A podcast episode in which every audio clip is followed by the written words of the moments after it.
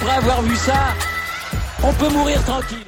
Bonjour à toutes et à tous et bienvenue dans ce podcast pour parler de tennis, de Roland Garros et évidemment de Novak Djokovic. Comment ne pas parler du Serbe qui, ça y est, a enfin dépassé ce record, enfin, ou s'est approprié ce record qui lui tient tant à cœur, ce record qui est sa quête absolue depuis maintenant plus de 15 ans, celui du record de victoire en Grand Chelem en carrière. 23 titres pour le Serbe, un chiffre complètement hallucinant. Il dépasse Raphaël Nadal. Euh, tout s'est accéléré très très vite dans cette quête euh, depuis l'année dernière. Un Nadal qui avait fait 21 puis 22 et Djokovic qui là bah, est invaincu sur les trois derniers grands chelems qu'il a, qu'il a disputés. C'est un animal, c'est une machine, un monstre. Euh, bref, les superlatifs manquent pour Novak Djokovic qui vient de réaliser l'un des plus grands exploits de l'histoire du sport, pas seulement du tennis. Euh, on va revenir rapidement sur la finale et après axer un petit peu plus sur Djokovic. Euh, cette finale face à Casper Rude, euh, et ben moi je trouve que Rude n'a pas démérité. il fait un premier set Casper Rude ou en tout cas un début de premier set qui est vraiment bon dans les intentions et tout. Il a envie de faire mal à Novak Djokovic. Il essaye de prendre la balle tôt. Il impose de la présence physique. Euh, il break d'entrée et vraiment il fait il fait mal et ce premier set c'est pour lui il le sait il est il est capital il est fondamental parce que ça doit lui permettre d'être devant parce qu'on avait vu avec Carlos Alcaraz la difficulté que c'était de de battre Djokovic en 5-7 de battre Djokovic ou même un des trois monstres mais là on parle de Djokovic donc de battre Novak en 5-7 prendre ce premier set est infernal est primordial parce que la débauche d'énergie est juste euh, folle et il faut en plus produire de ça un niveau de jeu de tennis absolument stratosphérique. Et il produit un niveau de jeu de dingue. Casper Rude, malheureusement, il y a deux trois petites erreurs à des moments clés qui font que bah, Novak Djokovic te reprend le dessus. Euh, Casper Rude mène 4-1, il, va il va même mener 5-4-0-30. Et à ce moment-là, à partir de là, Djokovic entre dans une phase où il est euh, juste injouable. dans le tie-break, il fait les deux premiers points absolument énormissime pour battre Casper Rude, enfin pour, euh, pour prendre l'avantage sur Casper. Et après, bah, c'est du Novak tie-break, c'est-à-dire que ça n'a juste aucun sens de faire 0 faute directe en 6 tie-break et 47 points joués, enfin, et, plus et 55 points joués. Enfin, je veux dire. Ça n'a pas de sens. C'est juste dingo. Euh, et ensuite, après, Cavalier seul dans le deuxième set. Dans le troisième set, Rude essaye d'en remettre un petit peu, mais au moment de conclure, Novak est au-dessus.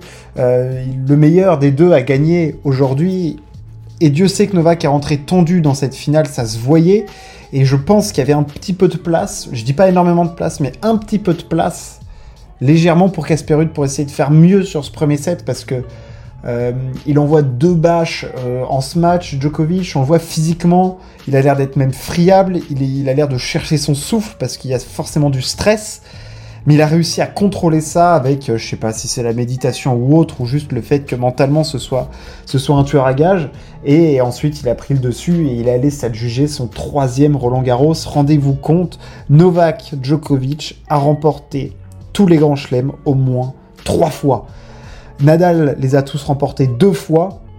Lui les a remportés trois fois. C'est un exploit absolument énorme, mais surtout 23 titres du Grand Chelem. Il est tout seul, tout en haut, au sommet du tennis mondial. Il a, c'est même pas qu'il a tous les records, c'est que c'est l'homme de tous les records dans le tennis. Le plus de semaines passées numéro 1 mondial, le plus de Masters 1000, le plus de victoires en Grand Chelem.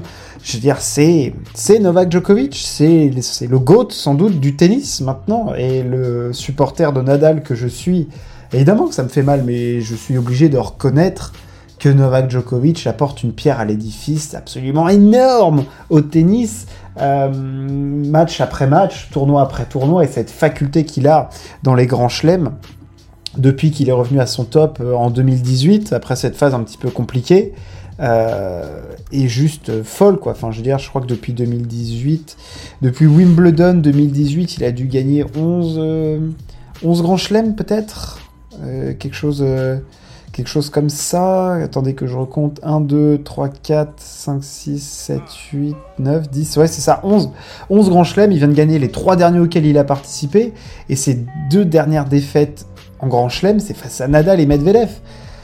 personne le bat. Il est intouchable, ce mec en Grand Chelem. Enfin, c'est complètement fou. Depuis, 21, depuis 2021, il a perdu deux matchs en Grand Chelem, un quart face à Nadal à Roland, la finale où il jouait pour le. Il jouait pour le Grand Chelem calendaire face à Medvedev.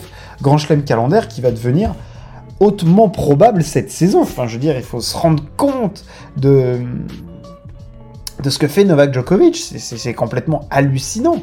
Euh, il est. Euh, voilà, moi je le trouve complètement stratosphérique. Enfin, je veux dire, j'ai pas les, pas les termes pour qualifier ce qu'il fait parce que c'est, c'est juste fou en fait. C'est cette faculté qu'il a de toujours euh, arriver à élever son niveau, à être au moment présent, à répondre et à, verrouiller mentalement, à verrouiller tennistiquement ses adversaires, c'est dingo. Euh, pourtant, on a vu qu'il y avait moyen de l'embêter. Enfin, je veux dire, Carlos Alcaraz, dans le deuxième set, il, est au-dessus de Djokovic, il a pris le dessus.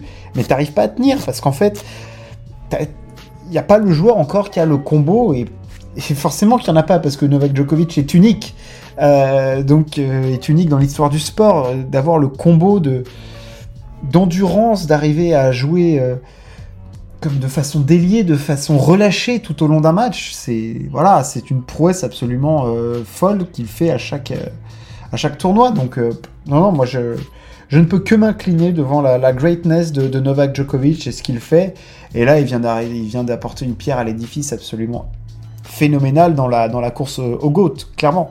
je veux dire, c'est quand même 23 grands chelems tout seul au sommet. Et c'est surtout par rapport à Nadal l'année dernière, où Nadal, quand il fait 22, c'est déjà stratosphérique, enfin je veux dire c'est énorme, mais il n'y avait pas toute cette attente-là en disant tout seul au sommet et tout, parce que euh, on se disait que si Djokovic, quand Djokovic se remettait à gagner, il avait la possibilité, lui, vu son physique et tout, de gagner encore des grands chelems, tandis qu'on sait que Nadal, physiquement, son corps le trahit de plus en plus, et peut-être qu'il ne reviendra jamais, sans doute même qu'il ne redeviendra jamais avec un niveau potentiel de vainqueur de Grand Chelem. Donc là, Novak Djokovic, on se demande, mais où est-ce qu'il va l'emmener euh, ce record? Parce que qui peut le battre dans un Grand Chelem? Enfin, je veux dire, qui, qui, qui va tenir le, combat physique? Selon Danil, on pensait à Alcaraz armé pour ça, mais il s'est peut-être lui-même trop mangé le cerveau.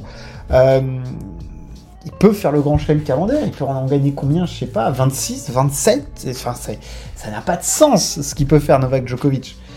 Euh, et peut-être que, euh, je sais pas, l'année dernière, quand Nadal en gagne 22, on se dit pas qu'il n'en gagnera plus jamais non plus. Parce que, euh, voilà, tu te dis que sur un an, voilà, il arrive à Wimbledon l'année dernière. Je veux dire, le premier match vraiment qu'il perd en Grand Chelem, Nadal, l'année dernière, parce qu'il déclare forfait à Wimbledon, c'était face à Francesco Tiafoe à l'US Open parce qu'il s'était fait les abdos. Donc, ces mecs-là sont hors normes.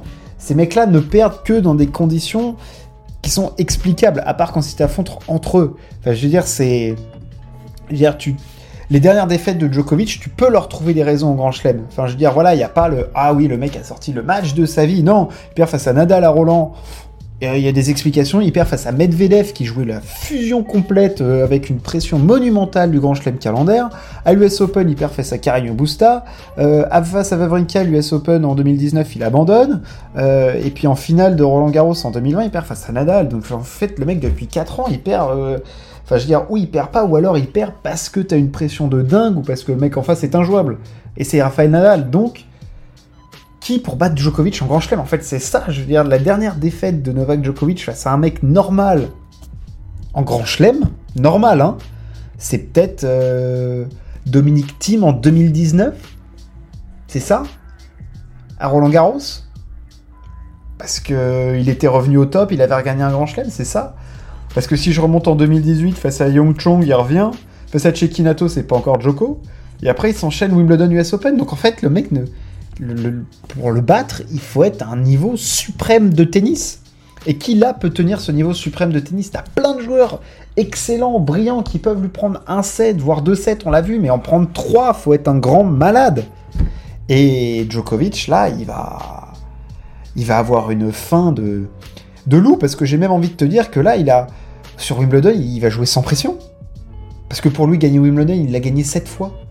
il va avoir la pression parce que le moment et tout, mais pour lui, c'est de la pression gérable. S'il a vraiment de la pression, c'est s'il arrive à l'US Open, mais rendez-vous compte, on dit qu'il enquille les...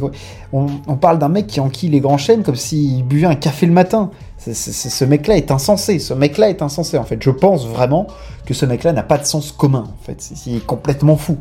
Donc voilà, moi je Novak Djokovic, respect total et la faculté qu'il a eu à rentrer petit à petit dans le match, enchaîner les coups, trouver les zones, mettre l'adversaire sous pression, il tisse sa toile, c'est ouais non c'est c'est honnêtement du grand art. C'est moi je je m'incline, je m'incline face à Djokovic. Euh. On ne peut que euh, reconnaître et apprécier ce qu'il fait sur un terrain de tennis. C'est voilà, c'est sans doute le meilleur qui a jamais foulé un terrain de tennis. Donc euh, voilà, enfin Novak Djokovic a réalisé un exploit monumental euh, et puis on va le retrouver du côté de Wimbledon parce qu'il ne jouera pas avant évidemment le Grand Chelem londonien. Euh, voilà, bah, j'étais obligé de parler de Novak. Hein, J'espère que ce podcast vous a plu. N'hésitez pas à partager et à vous abonner puis on se retrouve très très vite. Ciao, à plus.